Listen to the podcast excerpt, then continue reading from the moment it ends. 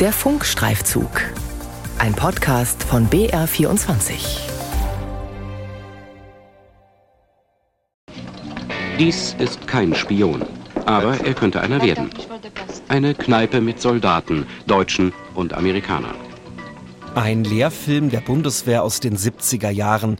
Er wirkt aktueller denn je. Soldaten der Bundeswehr sind ein Zielobjekt russischer Spionageaktivitäten, genauso wie Geheimdienstler selbst, die nicht selten eine Vergangenheit bei der Bundeswehr haben.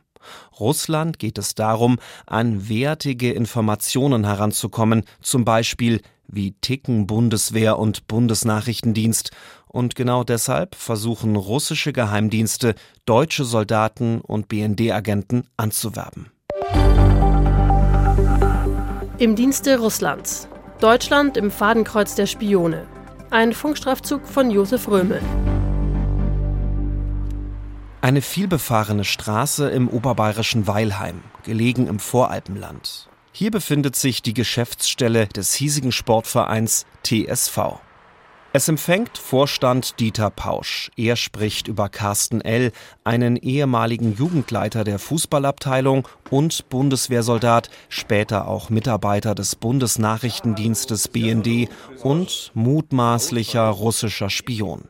Von seinen Spionageaktivitäten habe er nichts mitbekommen, sagt Pausch. Ich habe ihn mit einigen Gesprächen kennengelernt auf Sitzungen. Er hat schon einen fordernden Ton gehabt. Okay, wusste ich ja auch, dass er bei der Bundeswehr ist, Offizier bei der Bundeswehr. Dieser Ton war für mich normal. Offiziell war er beim Bund und wenn er mal längere Zeit gefehlt hat, dann war er auf einen Auslandseinsatz. Und damals war ja in Mali und Afghanistan die Bundeswehr im Auslandseinsatz.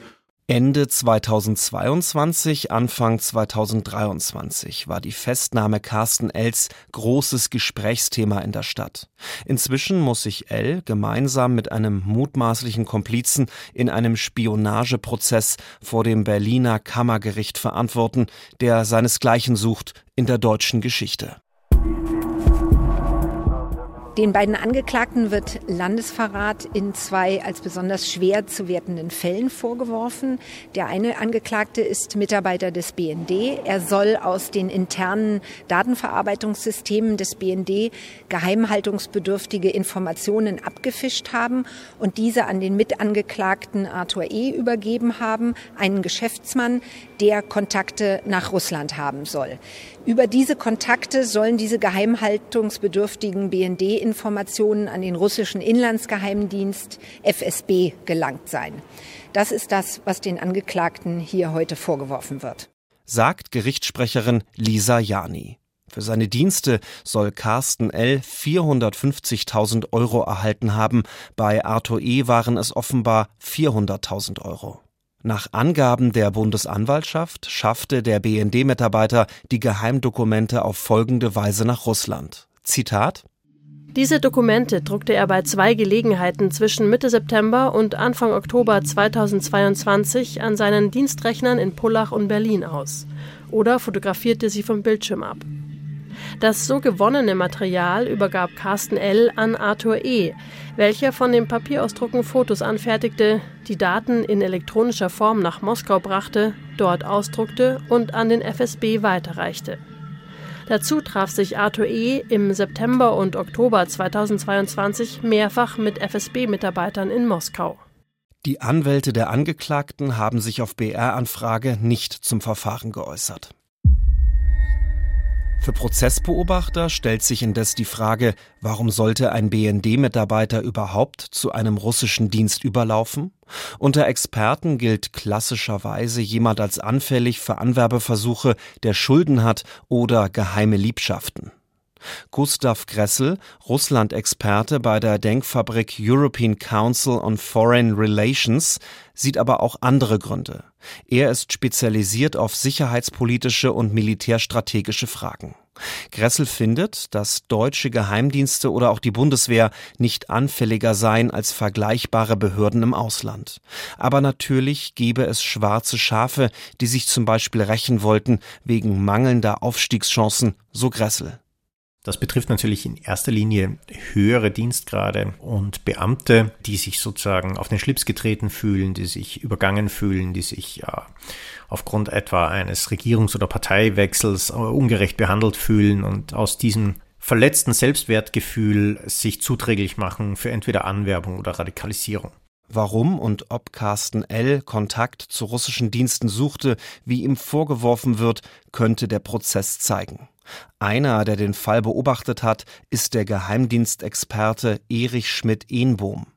Er empfängt den BR zum Interview in seinem Büro, das sich zufällig ebenfalls in Weilheim befindet, wo Carsten L. wohnte. Ehnbohm erzählt, er sei nach der Verhaftung als bekannter Experte vielfach angesprochen worden im Ort. Carsten L. hat er zwar nicht gekannt, aber Schmidt-Ehnbohm ist aufgrund seiner jahrzehntelangen Forschungsarbeit bestens vernetzt in der Geheimdienstwelt. Er kann einschätzen, was passiert rund um den BND und dessen Chef Bruno Kahl. Der Schaden, äh, insbesondere gegenüber den Partnerdiensten, ist sehr groß, auch wenn Bruno Kahl versucht, das derzeit herunterzuspielen.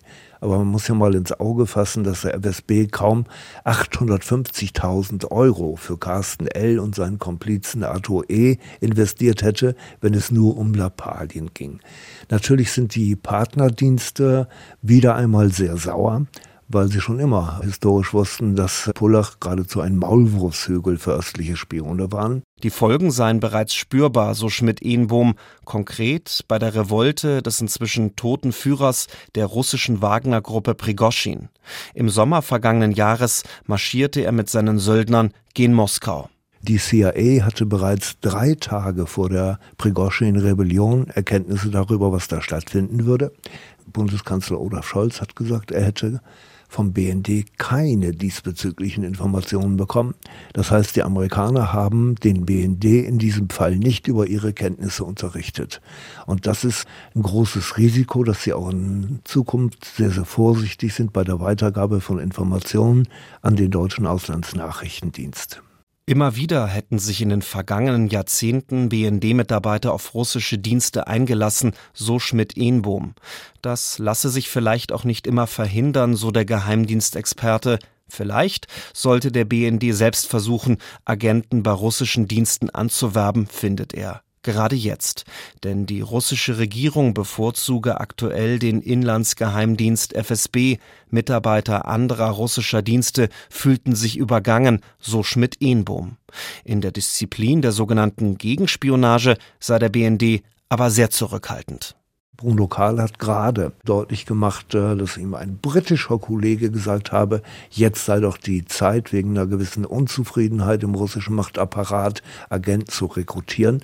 Ich vermute, dass man wieder mit großer Scheu an dieses äh, Minenfeld herangehen wird, weil Gegenspionage wirklich nicht äh, zum Gehen des Bundesnachrichtendienstes gehört. Anders bei den Russen. Hier gehört Gegenspionage Schmidt-Ehnbohm zufolge zur Königsdisziplin. Carsten L. ist nicht der einzige aktive oder inaktive Bundeswehrsoldat, dem aktuell Kontakte zu russischen Nachrichtendiensten vorgeworfen werden. Schon immer waren Soldaten für russische bzw. sowjetische Dienste interessant. Mit Lehrfilmen wollte die Armee im Kalten Krieg sensibilisieren. Hier verführt eine attraktive Frau einen Bundeswehrsoldaten, um über ihn an Informationen heranzukommen. Der liefert ihr schließlich Unterlagen aus einem Panzerschrank. Mit solchen Szenen, mit Wanzen und lieben Mädchen müssen wir leben. Wir wollten vernünftig sein, nicht wahr? Dass Sie Liebe, Geldsorgen und ähnliches ausnutzen, um an die Informationen zu kommen, die Sie brauchen. Die Bundeswehr ist natürlich ein beliebtes Zielobjekt, weil Russland natürlich als der militärische Feind der NATO ein Interesse hat, Leute anzuwerben in einer der größten und wichtigsten Armeen in Europa. Sagt Gustav Kressel, Russland-Experte bei der Denkfabrik European Council on Foreign Relations. Also Deutschland ist die zentrale Drehscheibe und ist ein militärisch äh, enorm wichtiges Land und damit ist natürlich die Bundeswehr als die Armee, äh, die hier die Bündnisaufgaben wahrnimmt und die das Land verteidigt, primäres Ziel für russische nachrichtendienstliche Anwerbung. Dementsprechend sollten Soldaten vorsichtig sein, mit wem sie sich ins Bett legen. Vor allem, wenn die Liebschaft den Soldaten plötzlich emotional erpresst, warnt schon der Lehrfilm aus den 70er Jahren. Als ich geflohen bin aus der Slowakei, musste ich mein Kind zurücklassen. Und jetzt wollen sie, dass ich es freikaufe. Nicht mit Geld, mit Informationen. Experten wie Gressel sagen, dass davon auszugehen sei, dass Russland seine Spionageaktivitäten seit der Krim-Annexion verstärkt habe. Der CDU-Bundestagsabgeordnete Roderich Kiesewetter kann das bestätigen. Er ist Oberst AD und war dann auch bis 2016 Präsident des Reservistenverbandes. Er kann sich gut daran erinnern, als er vor einigen Jahren im Berliner Regierungsviertel von einem Mann unverfänglich angesprochen wurde. Da stand ein freundlicher Herr mit Hund und Sportanzug und mit seiner Ehefrau, also zumindest in weiblicher Begleitung, und sprach mich nett an. Und da sage ich, ach, was machen Sie denn? Und sagte, ja, er ist von der russischen Botschaft. Und sage ich, und was machen Sie da? Und dann stellte sich heraus, dass er der Verteidigungsattaché war und Oberst. Und dann sagte ich, ach, sehr interessant, ich bin auch Oberst gewesen in den Streitkräften. Und äh, dann sind wir ja, einem kurzen Gespräch verblieben. Einige Zeit später bekam ich dann Einladung bzw. ein Gesprächsangebot von der russischen Botschaft. Die Einladung nahm Kiesewetter aber nicht an. Später wurde dem CDU-Abgeordneten klar, welche Rolle der Verteidigungsattaché spielte. Was ich damals ja noch nicht wusste, ist, dass er auch Ansprechpartner war eines inzwischen strafrechtlich verurteilten Reserveoffiziers, der mit ihm sehr eng zusammengearbeitet hat diesen Reserveoffizier verurteilte das Oberlandesgericht Düsseldorf im November 2022 unter anderem wegen geheimdienstlicher Agententätigkeit zu einer Freiheitsstrafe von einem Jahr und neun Monaten.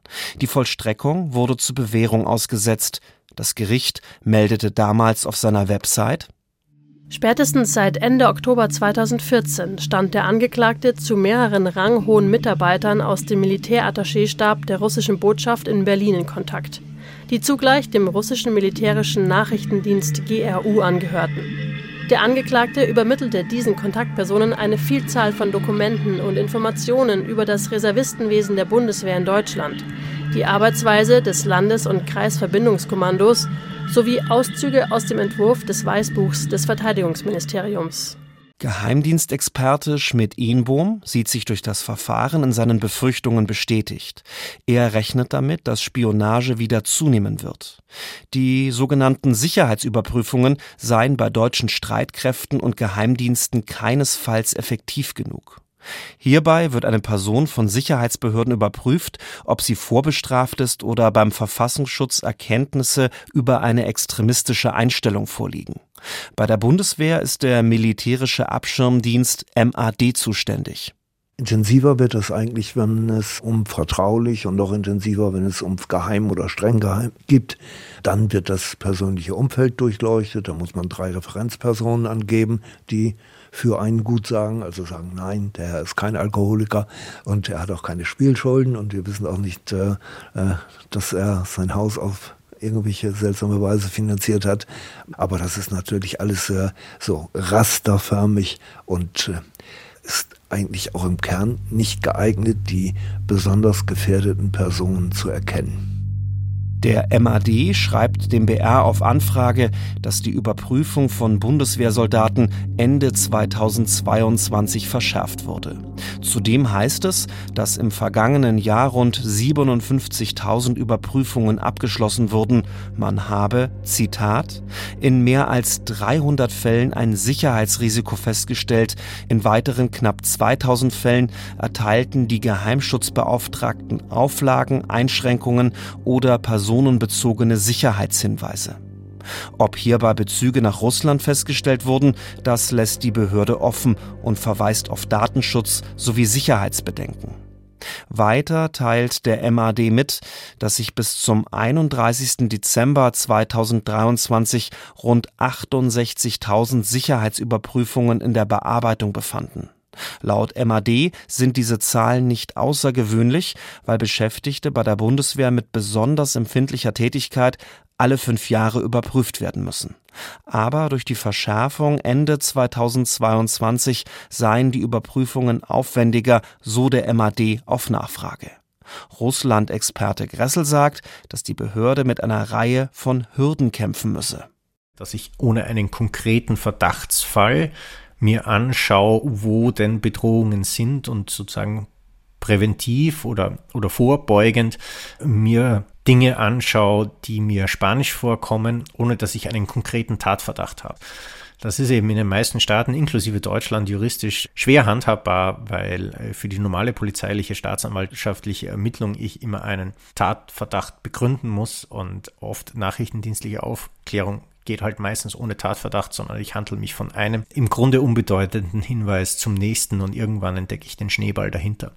Da gibt es eben legale Hürden, da gibt es Kapazitätshürden, weil das natürlich enorm zeitaufwendig ist. Und das ist sozusagen das Problem der Überforderung.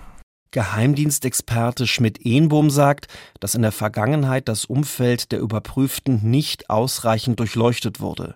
Dabei hätten Russlandfreunde nicht selten eine rechte Einstellung und eine Nähe zur AfD. Als Beispiel nennt der Geheimdienstexperte Carsten L. den Weilheimer Fußballtrainer, der Informationen des BND an russische Dienste weitergegeben haben soll. Im gleichen Atemzug warnt er, das Thema Spionage sei aktueller denn je. Und da muss man offensichtlich sehen, dass äh, bei der sogenannten Umfeldabklärung, also wenn die russischen Dienste gucken, wer könnte ansprechbar sein, dass da die AfD-Mitgliedschaft oder die Nähe zur AfD eine zentrale Rolle bei der Umfeldabklärung ist. Denn bevor man einen Agenten rekrutiert, da untersucht man natürlich sein persönliches Umfeld, seine politische Orientierung und dergleichen. Und da ist die AfD-Mitgliedschaft offensichtlich ein zentrales Kriterium dafür, dass man sich traut, jemanden anzusprechen. Auch der BND-Mitarbeiter und Soldat Carsten L. war laut Bundesanwaltschaft sicherheitsüberprüft. Der BND äußert sich auf Anfrage nicht. Zu nachrichtendienstlichen Erkenntnissen nehme man grundsätzlich öffentlich keine Stellung, sagt die Behörde. Der für die Bundeswehr zuständige MAD jedenfalls scheint seine Lehren gezogen zu haben. Nach BR-Informationen sensibilisiert der MAD die Truppe regelmäßig und nimmt auch intern Stellung zu aktuellen Geschehnissen, etwa wenn es um die Aktivitäten russischer Spionage geht. So hat der MAD eine interne kleine Zeitschrift herausgegeben, in der er unter anderem vor Gefahren russischer Spionageaktivitäten warnt. In bester Tradition, wie dies auch in den 70er Jahren mit Lehrfilmen geschah. Ob das hilft, bleibt offen. Das Thema Spionage ist wohl aktueller denn je. Der MAD hilft aber auch. Allen, die wie er reingefallen sind. Jeder kann sich mal verlieben. Jeder macht mal Schulden. Aber jeder, der in Schwierigkeiten kommt, kann sich auch beim MAD melden. Im Dienste Russlands. Deutschland im Fadenkreuz der Spione. Ein Funkstrafzug von Josef Römel. Redaktion Kilian Neuwert